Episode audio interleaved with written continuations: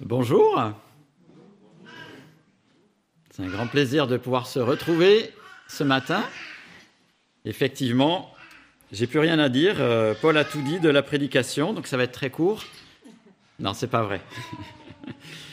j'ai une question fondamentale. Vous allez voir que ce matin, la question est vraiment fondamentale. Est-ce que, euh, vous êtes pharisien ou est-ce que vous êtes sadducéen? Est-ce que vous êtes pharisien ou est-ce que vous êtes sadducéen? Vous n'êtes jamais posé cette question en fait. Hein? Ah, voilà, des bonnes, euh, des bonnes.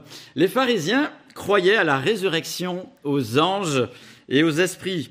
Les sadducéens, pas du tout. Ils ne croyaient qu'à ce qui était tangible et euh, tous les autres aspects qui euh, dépassent l'inconnu n'étaient pas pour eux.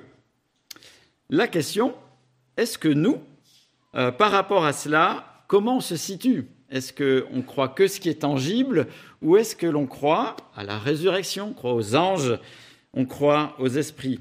Et euh, si on regarde euh, l'histoire de la chrétienté, il y a vraiment deux tendances comme ça dans les extrêmes qui appuient sur l'un ou appuient sur l'autre.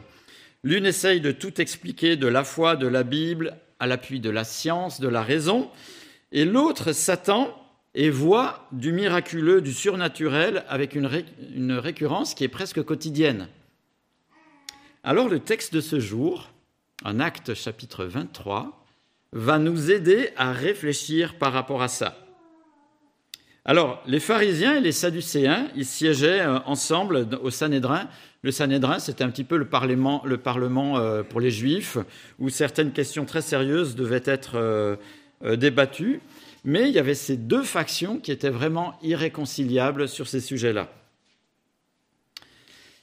Alors comment partager, comment savoir, euh, comment trouver justement qui a raison ou qui a tort?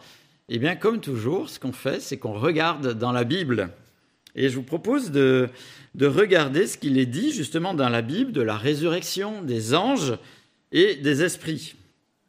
Alors, pour la résurrection, nous avons quand même quelques exemples de résurrection dans l'Ancien Testament et dans le Nouveau Testament. Il me semble qu'il y en a en tout cas trois dans l'Ancien Testament, il me semble qu'il y en a six dans le Nouveau euh, Testament. Mais la résurrection la plus emblématique est quand même celle de Christ. Parce que Christ l'a annoncé et ensuite l'a vécu et l'a démontré. Hein. Matthieu 16, 21 dit Dès ce moment, Jésus commença à montrer à ses disciples qu'il devait aller à Jérusalem, beaucoup souffrir de la part des anciens, des chefs des prêtres, des spécialistes de la loi, être mis à mort et ressuscité le troisième jour. Et euh, dans les évangiles, il est fait mention de sa résurrection. Alors peut-être que pour ceux qui sont très cartésiens, etc., peut-être qu'on se raconte une histoire et que peut-être les évangiles ont embelli euh, le fait que Jésus soit ressuscité. On a quand même des indices dans le texte qui nous montrent que la résurrection était vraiment un fait. Dans Jean chapitre 20, verset 19, euh, après que Jésus ait été mis en croix, eh bien, les disciples étaient tremblants de peur et se sont barricadés parce qu'ils avaient peur euh, que ce qui était arrivé à leur maître leur arrive aussi. Hein, Jean 20, 19 dit Le soir même, euh, le soir de ce même dimanche, les portes de la maison où les disciples se trouvaient rassemblés étaient fermées, car ils avaient peur des chefs des Juifs. Jésus vint alors se présenter au milieu d'eux et leur dit Que la paix soit avec vous. Hein. Et après, euh, après cette rencontre, on voit que les disciples sont devenus des apôtres bouillants ils ont, sillonné tout le bassin méditerranéen, ils ont témoigné de l'évangile, euh, ils n'avaient plus peur de personne. Malheureusement, euh, en tout cas, onze d'entre eux euh, mourront martyrs. Mais qu'est-ce qui a fait que des gens tremblants de peur, se barricadant, tout d'un coup n'aient eu plus peur et soient partis dans les confins du monde témoigner de l'évangile? Ils avaient vu le ressuscité. Et ça, ça marque une vie. Et je note que la résurrection, euh, de Jésus n'était pas juste un phénomène de groupe, parce que ben, Thomas, lui, il n'était pas là au moment où, euh, euh, où Jésus s'est présenté et il a fait la même constatation à un autre moment. Donc on ne peut pas dire que c'est un effet de groupe, la résurrection de Jésus est un fait évident. Hein. Et je rappelle que c'est aussi un fait central de notre foi, et j'ai plaisir à relire dans 1 Corinthiens 15, euh, à partir du verset 16. En effet, si les morts ne ressuscitent pas, Christ non plus n'est pas ressuscité. Or, si Christ n'est pas ressuscité, votre foi est inutile. Vous êtes encore dans vos péchés et par conséquent, ceux qui sont morts en Christ sont aussi perdus. Si c'est pour cette vie seulement que nous espérons en Christ, nous sommes les plus à plaindre des hommes. Mais en réalité, Christ est ressuscité, précédant ainsi ceux qui sont morts. En effet, puisque la mort est venue à travers un homme, c'est aussi à travers un homme qu'est venue la résurrection des morts. Et comme tous meurent en Adam, de même aussi tous revivront en Christ, mais chacun à son propre rang, Christ en premier, puis ceux qui appartiennent à Christ lors de son retour. Ainsi viendra la fin, quand il remettra le royaume à celui qui est Dieu le Père, après avoir anéanti toute domination, toute autorité, toute puissance. À la lumière de la Bible, la résurrection est un fait, une réalité. On serait peut-être plus pharisien alors. Les anges, est-ce que c'est une, euh, une, explication pour des choses que l'on ne comprend pas et que euh, l'humanité euh, ait trouvé ça commode?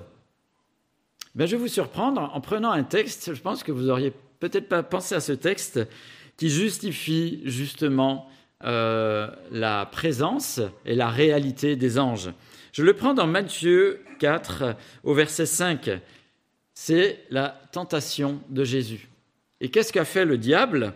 Le diable transporta alors dans une ville sainte, le plaça au sommet du temple, donc les questions euh, de Jésus, et lui dit, Si tu es le Fils de Dieu, jette-toi en bas. En effet, il est écrit, Tu donneras des ordres à ces anges à ton sujet, et ils te porteront sur les mains, de peur que ton pied ne heurte une pierre.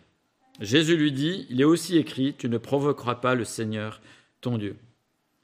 Satan a essayé à un moment euh, précis de faiblesse humaine, parce que Jésus avait jeûné, de euh, le faire pécher. Hein.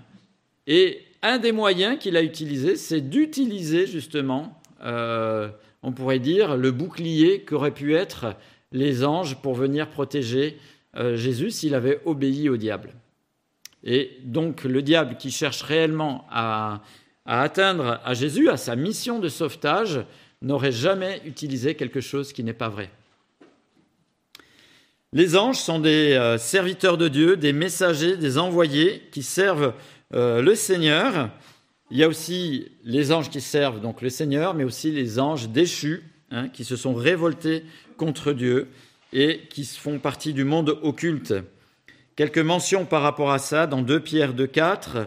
En effet, Dieu n'a pas épargné les anges qui ont péché, mais il les a précipités, enchaînés dans l'abîme, là où règnent les ténèbres pour qu'ils y soient gardés en vue du jugement. Dans Jude 6, quant aux anges qui n'ont pas conservé leur rang, mais ont abandonné leur demeure propre, il les a enchaînés éternellement dans les ténèbres pour le jugement du grand jour.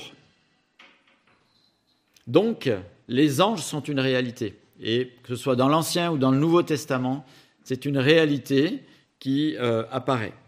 Les esprits aussi, et là, si on lit les évangiles, euh, on a beaucoup de témoignages par rapport à ça.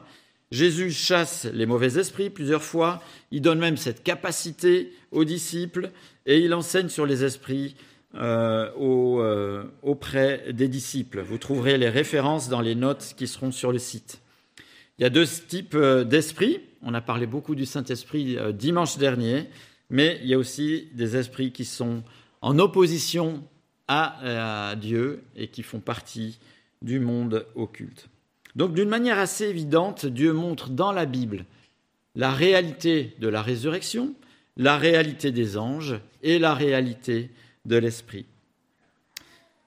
Pour autant, même si c'est très clair dans la Bible, il a toujours existé dans l'histoire euh, de l'Église, dans l'histoire de l'humanité, des personnes qui, à l'appui de la science du moment, disent que tout cela est n'importe quoi.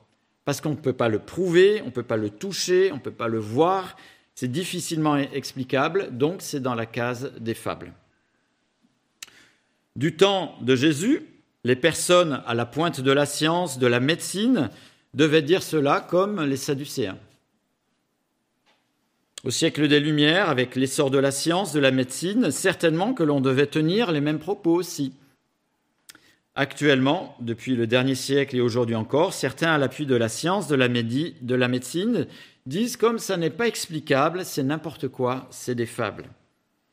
Les rationalistes s'appuient sur la raison, la démonstration euh, de la science, en opposition à ceux qui font confiance à ce que dit Dieu euh, et euh, qui nous demandent de placer foi dans ce qu'il dit. Pour autant, les personnes qui ont foi en ce, que Dieu dit peuvent être des personnes qui sont réfléchies. J'aimerais faire deux observations par rapport à ça, par rapport à souvent cette euh, bataille qu'il y a entre la science, la raison, la médecine, ce qui est explicable, et les aspects de la foi. Deux euh, remarques sans faire beaucoup d'apologétique, c'est-à-dire de défense de la foi. Juste une question. La science et la médecine du temps de Jésus, quelle était son étendue? Comment on la jugerait maintenant?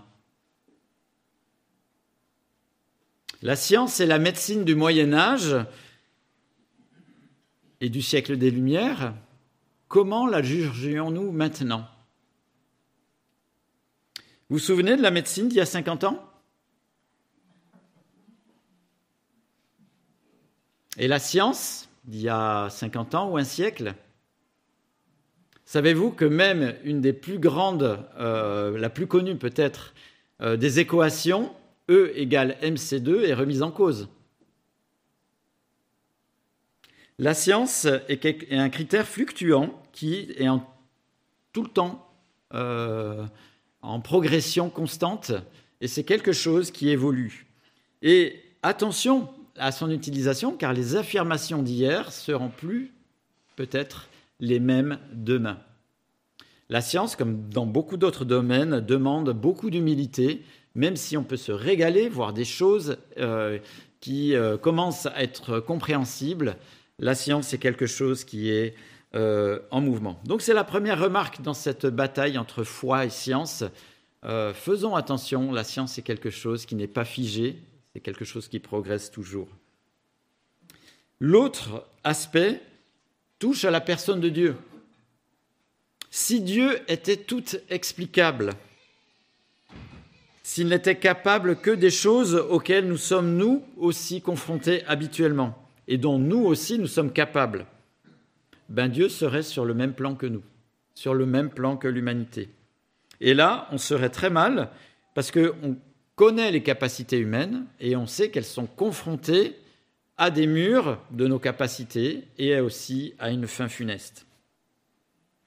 Et Dieu n'est pas une divinité de l'invention des hommes, comme euh, L'histoire des religions nous le montre beaucoup. Beaucoup d'hommes ont imaginé créer des choses comme ça. Là, je parle de Dieu, l'Éternel. Il est euh, de base, on pourrait dire, il n'est pas l'égal de l'homme. Donc s'il n'est pas l'égal de l'homme, forcément, il fait des choses que l'homme n'est pas capable de faire. Et donc, il agit d'une manière supérieure et dans une sphère que l'homme ne peut pas expliquer. Hein? Et c'est d'ailleurs l'utilité de la Bible, c'est de nous montrer tout ce qu'il a été capable euh, de faire dans l'histoire de l'humanité. Il a montré sa grandeur et qu'il est créateur au-dessus de nous qui sommes la création. Donc on pourrait dire que nous constatons, mais nous ne pouvons pas expliquer. Hein. Et euh, bien sûr, l'humanité est confrontée à des choses qui dépassent euh, notre compréhension, nos habitudes et euh, nos capacités. Alors, pour autant, devrions-nous nous attendre d'une manière constante, d'une manière quotidienne à l'extraordinaire? Vu que Dieu en est capable, l'a démontré, est-ce qu'on devrait s'attendre d'une manière constante, euh, d'une manière quotidienne à l'extraordinaire? Alors rien que ma phrase est fausse. Parce que si c'est extraordinaire, ça ne peut pas être quotidien. Je suis un petit malin, hein. j'ai bossé avant un peu. Donc, euh, euh, l'extraordinaire est quelque chose qui apparaît de temps en temps. Et euh, la Bible a montré des moments où justement l'extraordinaire était présent. Et la Bible couvre plusieurs centaines d'années, on pourrait dire plusieurs même millénaires, et Dieu a confronté l'humanité à des moments hors du commun, mais ils ne sont pas très très très très nombreux. Hein. il, y a la période de l'Exode avec la sortie d'Égypte jusqu'à euh, la migration vers Canaan, qui est certainement la période la plus longue où il y a eu des faits, extraordinaires, hein, une quarantaine d'années euh, en gros. La période des rois, surtout avec Élie et Élisée, hein, et la période de Jésus et le début des apôtres. Sinon, quand on lit euh, la parole de Dieu, on est confronté à des moments qui ressemblent exactement aux nôtres, où l'extraordinaire n'est pas le quotidien.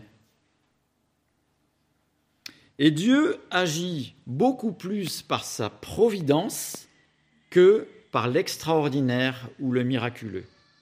Dieu agit beaucoup plus par la providence que par l'extraordinaire ou le miraculeux. Hein? la providence, dans le langage euh, commun, on dit ah oui, c'est l'alignement des, planètes, ah oui, tu as eu du bol, ou c'est un concours de circonstances. Mais Dieu agit avec providence, conduit les vies, intervient à nos prières beaucoup plus par la providence que par le miraculeux. Et Dieu est tout aussi majestueux quand il intervient par la providence que quand il a confronté l'histoire de l'humanité à quelques euh, miracles. Dieu a fixé des lois et il se tient aux lois qu'il a fixées. J'aimerais qu'on puisse lire un psaume, le psaume 148 au verset 5 et 6. Un psaume qui nous parle de la création, de Dieu, ce qu'il a fait. Hein. psaume 148, versets 5 et 6. Il nous invite à la louange quand on regarde la création. Et en ce moment, on est verni, il fait un temps magnifique, on peut apprécier ce beau temps hivernal. Qui loue le nom de l'Éternel, car il a donné ses ordres et ils ont été créés. Il les a établis pour toujours et à perpétuité. Il a donné des lois et il ne les violera pas. Ce verset 6 est catégorique. Hein. il a établi pour toujours et à perpétuité, il a donné des lois, il ne les violera pas. Il n'est pas en train de nous confronter perpétuellement, quotidiennement, à des exceptions de sa loi. En français, j'étais pas très doué en français, mais j'ai retenu un truc, c'est qu'il y avait des règles euh, en orthographe et en grammaire, et il y avait des exceptions. Mais la règle, c'est la règle. Et c'est la règle qui s'applique. Et c'est exactement la même chose avec les lois que Dieu a fixées. Il a donné des lois, et de temps en temps, dans euh, sa préscience, parce qu'il a confronté l'humanité à des exceptions. Hein. et Dieu ne refait pas la règle du jeu en cours de route, hein. et nous pouvons euh, avoir confiance en lui par rapport à ça. Et quand on le prie, prions-le, justement, pour qu'il intervienne. Il interviendra dans sa providence, mais il ne va pas euh, constamment rechanger les lois pour répondre à toutes nos prières. Ce serait d'ailleurs une cacophonie euh, hallucinante. Déjà, rien que nous, si on priait que Dieu intervenait en bousculant les lois, euh, très certainement que notre quotidien en serait chamboulé. Hein. Donc il est assez rare que Dieu agisse au travers des exceptions qu'il a lui-même euh, prévu d'avance. Hein. Et pourquoi nous a-t-il confrontés à ces exceptions dans la parole de Dieu? Parce qu'il avait un message à faire passer, hein, montrer qu'il est Dieu, montrer que quand il est présent, tout change. Et une fois que le message a été passé dans l'histoire de l'humanité, consigné dans la Bible, eh bien, il ne refait pas la démonstration à chaque fois. Hein. Toutes les démonstrations sont consignées dans la parole de Dieu. Hein, pour l'Exode, Dieu montre qu'un tout petit peuple de rien du tout, quand il est au milieu de ce peuple, des choses extraordinaires se passent. Eh bien, c'est une leçon pour nous. On n'est peut-être rien du tout, mais si Dieu est au cœur de notre vie, eh bien, de grandes choses peuvent se passer. La période des rois était une période euh, très troublée. Il y avait de temps en temps des rois qui étaient fidèles à Dieu, mais la majorité du temps, c'était des rois qui étaient impies. Et même certains, la persécution était semblable à celle euh, de la Corée du Nord. Et Élie et Élisée ont eu un ministère vraiment euh, dur et difficile dans ce contexte-là. Et Dieu a montré à ces rois qui se croyaient souverains, qui pouvaient tout faire, etc., sans que rien ne, se passe, a montré que Dieu était agissant et que finalement les rois étaient dans le regard de Dieu et dans la main de Dieu, finalement pas grand-chose, même rien du tout par rapport à sa grandeur. Eh bien, nous aussi, on peut être confrontés à des, oppositions qui sont grandes. Eh bien, ces exemples-là nous montrent la grandeur de Dieu. Jésus, bien sûr, son ministère hors du commun a montré à la fois qu'il était homme et à la fois qu'il était Dieu, et on s'est particulièrement arrêté là-dessus à la période de Noël. Il a montré qu'il était le créateur, le réparateur des vies, même durant la vie, même après la vie, hein, et qu'il était largement au-dessus du monde invisible. C'est pour ça qu'on peut se confier totalement en lui et quand on lit dans les évangiles, on peut voir cette grandeur et se régaler de la lecture justement des évangiles. Pour les apôtres, eh bien, on voit le début de leur ministère qu'ils montrent cette même grandeur, qui nous montre que c'est exactement le même message, le même esprit qui est euh, la suite du ministère de Jésus. Et que on peut placer notre foi, notre confiance dans les épîtres, dans tout ce qu'ils ont écrit, euh, et qu'on peut avoir on a le même enseignement qui nous est donné. Le but de ces exceptions dans l'histoire de l'humanité, elles avaient un message précis. C'était pédagogique de la part de Dieu. Alors tout ça pour dire, c'est bien beau, hein, mais ça a des conséquences pour nous aujourd'hui. Pour moi quotidiennement, ça a des conséquences pour vous quotidiennement aussi dans nos propos, dans nos attentes et dans notre manière de vivre. Alors déjà, évitons de galvauder le terme miraculeux, hein, alors que Dieu agit habituellement par sa providence. Évitons de galvauder ce, ce nom. C'est même des fois stupide et criminel, je dirais, de le galvauder à tout bout de champ, de dire qu'on a vécu un miracle, ou que ceci ou cela était un miracle alors qu'il n'en est rien, parce que finalement, on discrédite Dieu. Les personnes qui sont autour de nous, hein, à qui on témoigne de l'Évangile, eh ben, n'y voient qu'un concours de circonstances, et elles ont raison.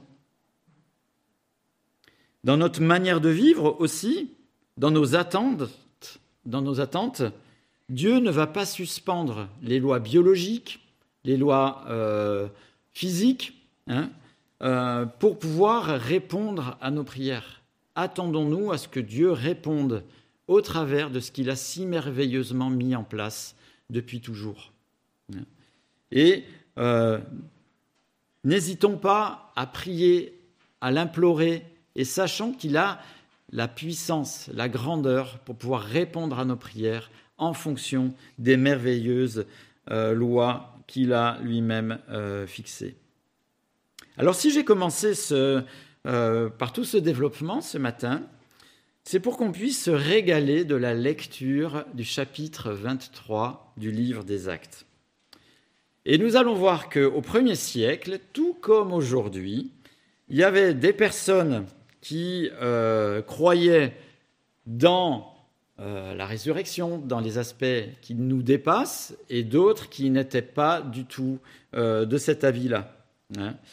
Et on va voir euh, que Dieu intervient d'une manière personnelle aussi pour encourager l'apôtre Paul. Et Paul nous en a d'ailleurs lu quelques versets tout à l'heure. Et on va voir Dieu agir d'une manière excellente dans sa providence pour intervenir pour Paul. On a une démonstration de la providence de Dieu dans ce texte qui est vraiment savoureuse. Et je vous invite euh, vraiment à vous régaler aussi avec moi. Mais pour autant, si Dieu a agi d'une manière particulière pour Paul à ce moment-là, euh, ça va être spectaculaire, vous allez voir, et eh bien d'autres occasions, et eh bien Dieu a laissé les choses de la vie se mettre en place. Par exemple, quand Paul était à Lystre, Hein, on a déjà lu ce texte dans Acte 14, verset 19. Alors ils arrivèrent à Antioche, arrivèrent d'Antioche et d'Iconium des Juifs qui gagnèrent la foule. Après avoir lapidé Paul, ils le traînèrent hors de la ville, pensant qu'il était mort. Dieu intervient, des fois dans euh, ce qu'il a prévu, mais d'autres fois, ici, il n'y a pas eu un cataclysme ou quelque chose d'extraordinaire pour protéger Paul. Donc c'est bien de s'attendre à l'Éternel en toutes choses. Dieu fait concourir les choses pour répondre à nos prières. Et des fois, la réponse aux prières n'est pas exactement celle auxquelles on euh, s'attendait. D'autres passages, si par exemple là, dans le texte que nous allons voir, Dieu intervient pour l'encourager, d'autres fois, c'est des personnes comme vous et moi qui vont guider Paul, l'encourager, lui donner des paroles de sagesse et Dieu utilise, nous utilise justement avec merveille pour pouvoir conduire euh, ce qu'il désire. En acte 20, par exemple, euh, le verset 30, Paul voulait se présenter devant le peuple. Vous vous souvenez à Éphèse quand ils criaient tous euh, Diane et, la Diane était la, reine des Éphésiens. Hein. Paul voulait se présenter devant le peuple, mais les disciples l'en empêchèrent. Et même quelques asiarques qui étaient euh, ses amis envoyèrent quelqu'un vers lui pour l'inviter à, ne pas se rendre au théâtre. Donc, des fois, Dieu intervient aussi avec des personnes comme vous et moi, et même très très très souvent. Hein. Et là, nous allons voir euh, comment Dieu est intervenu particulièrement pour l'apôtre. Donc, si vous avez vos Bibles au chapitre 23, on va d'abord lire le dernier verset du chapitre 22. Ça, c'est mon esprit de contrariété, ça. Donc acte 22, le verset 30, parce qu'il est plus lié au chapitre 23. Le lendemain, le commandant voulut savoir avec certitude de quoi les Juifs l'accusaient, donc l'apôtre Paul. Il le fit détacher et donna l'ordre au chef des prêtres et à tout le Sanhédrin de se réunir. Puis il fit venir Paul et le plaça au milieu d'eux. Chapitre 23. Les regards fixés sur le Sanhédrin, Paul dit, Mes frères, c'est en toute bonne conscience que je me suis conduit devant Dieu jusqu'à aujourd'hui.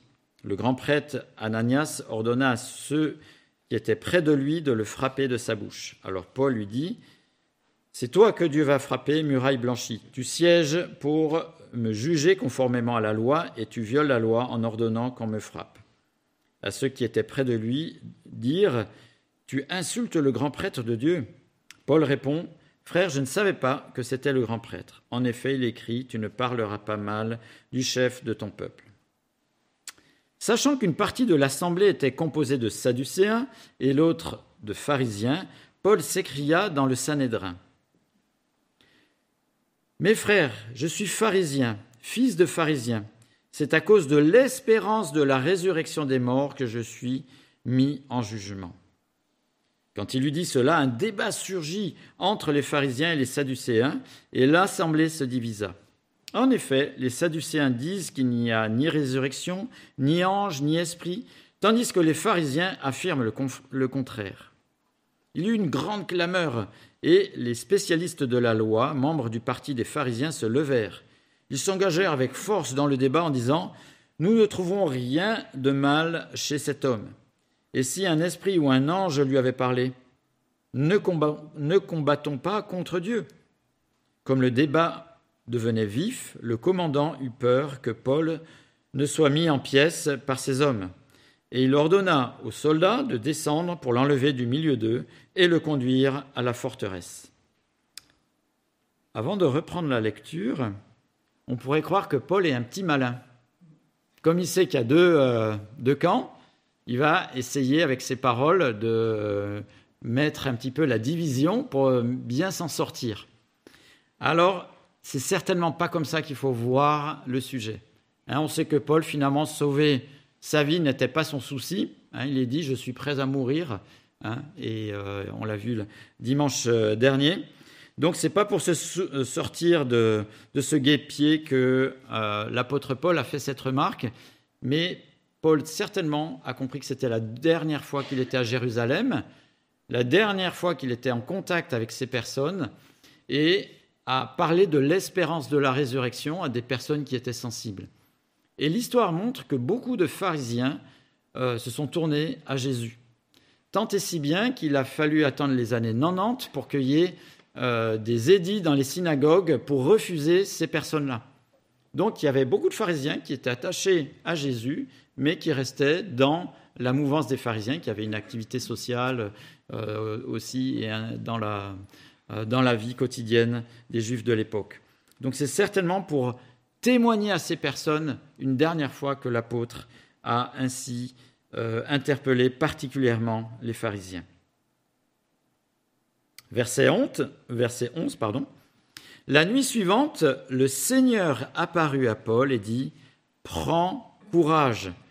De même que tu as rendu témoignage de ce qui me concerne à Jérusalem, il faut aussi que tu rendes témoignage à Rome. Le jour venu, quelques Juifs formèrent un complot et s'engagèrent, sous peine de malédiction contre eux-mêmes, à ne rien manger ni boire tant qu'ils n'auraient pas tué Paul. Ceux qui formèrent cette conspiration étaient plus de quarante. Ils allèrent trouver les chefs des prêtres et les anciens pour leur dire Nous nous sommes engagés sous peine de malédiction contre nous-mêmes à ne rien manger avant d'avoir tué Paul. Vous donc, maintenant, adressez-vous avec euh, le Sanhédrin au commandant romain pour qu'il amène demain devant vous, sous prétexte d'examiner son cas plus en détail. De notre côté, nous sommes prêts à le mettre à mort avant qu'il n'arrive ici. Le fils de la sœur de Paul entendit parler du guet-apens, et il alla dans la forteresse informer Paul. Paul appela l'un des officiers romains et dit Conduis ce jeune homme vers le commandant, car il a quelque chose à lui rapporter. L'officier prit le jeune homme avec lui, le conduisit vers le commandant et dit Le prisonnier Paul m'a appelé et m'a prié de t'amener ce jeune homme qui a quelque chose à te dire. Le commandant prit le jeune homme par la main, se retira à l'écart et l'interrogea. Qu'as-tu à m'annoncer? Il répondit Les Juifs ont convenu de te demander d'amener Paul demain devant le Sanhédrin, sous prétexte d'enquêter plus en détail sur son cas. Ne te fie pas à eux, car plus de quarante d'entre eux lui dressent un guet-apens et se sont engagés sous peine de malédiction contre eux-mêmes à ne rien manger ni boire avant de l'avoir tué. Maintenant ils sont prêts et n'attendent que ton accord. Le commandant renvoya le jeune homme après lui avoir recommandé Ne dis à personne que tu m'as dévoilé cela. Ensuite, il appela deux officiers et dit Tenez prêt dès neuf heures du soir deux cents soldats, septante cavaliers et deux cents archers pour aller jusqu'à Césarée. Préparez aussi des chevaux pour conduire Paul sain et sauf au gouverneur Félix. Il écrivit la lettre suivante Claude Lysias, au très excellent gouverneur Félix, salut. Cet homme dont les Juifs s'étaient emparés allait être tué par eux. Je suis alors intervenu avec des soldats et le leur ai arraché avant qu'il, euh, car j'avais appris qu'il était romain. Voulant connaître le motif pour lequel il l'accusait, je l'ai amené devant le tribunal. J'ai découvert qu'il était accusé au sujet de questions relatives à leur loi, mais qu'il n'avait commis aucune faute qui mérite la mort ou la prison. Puis, informé que les Juifs préparaient un complot contre lui, je l'ai immédiatement envoyé en faisant savoir à ses accusateurs qu'ils devront porter plainte contre lui devant toi. Adieu. Conformément à l'ordre qu'ils avaient reçu, les soldats prirent Paul et le conduisirent pendant euh, la nuit jusqu'à Antipatris. Le lendemain, ils laissèrent les cavaliers poursuivre la route avec lui et retournèrent à la forteresse. Arrivés à Césarée, les cavaliers remirent la lettre au gouverneur et lui présentèrent Paul. Après avoir lu la lettre, le gouverneur demanda de quelle province venait Paul. Apprenant qu'il était originaire de la Cilicie, il lui dit Je t'entendrai quand tes accusateurs seront venus. Puis il ordonna de le garder dans le prétoire d'Hérode. Près d'un demi-millier de soldats pour accompagner l'apôtre Paul. Près d'un demi-millier de soldats. Quand même pas rien. Hein. Alors certains disent oui, ça doit être exagéré, euh, autant de personnes pour un soldat. Mal connaître les tensions qu'il y avait à l'époque, les Romains ont perdu beaucoup de soldats, justement, c'était une période où il y avait beaucoup d'escarmouches, donc non seulement ils étaient nombreux pour accompagner Paul, mais aussi ils étaient nombreux pour se protéger eux. Hein. Et euh, euh, l'administration du gouverneur de Félix est, connue, on peut lire les, écrits de Flavius Joseph sur euh, les, mouvements de, l'époque, était une période vraiment instable. Mais vous voyez comment Dieu a conduit les choses. Comme par hasard, il y avait le fils de la sœur de Paul qui a entendu ce qui allait se fourmenter hein, et qui a pu euh, donner écho aux bonnes personnes. Et, comme par hasard, les Romains avaient cette capacité pour mettre en place euh, tout ce qu'il fallait pour protéger l'apôtre Paul. Dieu n'a pas fait euh, un, cataclysme autour de l'apôtre Paul pour le protéger au fur et à mesure qu'il avançait. Non, Dieu a fait concourir les événements, la situation, pour que l'apôtre Paul puisse avoir cette intégrité. Parce que le but pour euh, euh, Dieu au travers de l'apôtre Paul, c'est qu'il témoigne auprès des Juifs, hein, vous vous souvenez, des rois et auprès des non-Juifs. Et en se faisant amener avec cette euh, escorte XXL vers euh, justement euh, le gouverneur Félix, eh bien, il va avoir l'occasion de pouvoir témoigner auprès des rois d'une manière excellente. Alors, si Dieu a consigné ces textes, c'est pour que nous aussi, on puisse avoir la même attitude, être s'attendre à ce que Dieu euh, agisse dans nos vies, à ce que Dieu réponde à nos prières, mais Dieu le fera au travers de ce qu'il a mis en place, au travers de sa divine providence, sa merveilleuse providence. Hein. Et si je suis euh, en retard, faut pas s'attendre à ce que Dieu fasse une dérive des continents pour que j'arrive au bon moment, pile à l'heure, parce que je suis en retard. Non, Dieu fait concourir les lois qu'il a mis en place. Pour autant, Dieu nous confronte à la possibilité d'un miracle pour chacun. Et nous l'avons chanté ce matin.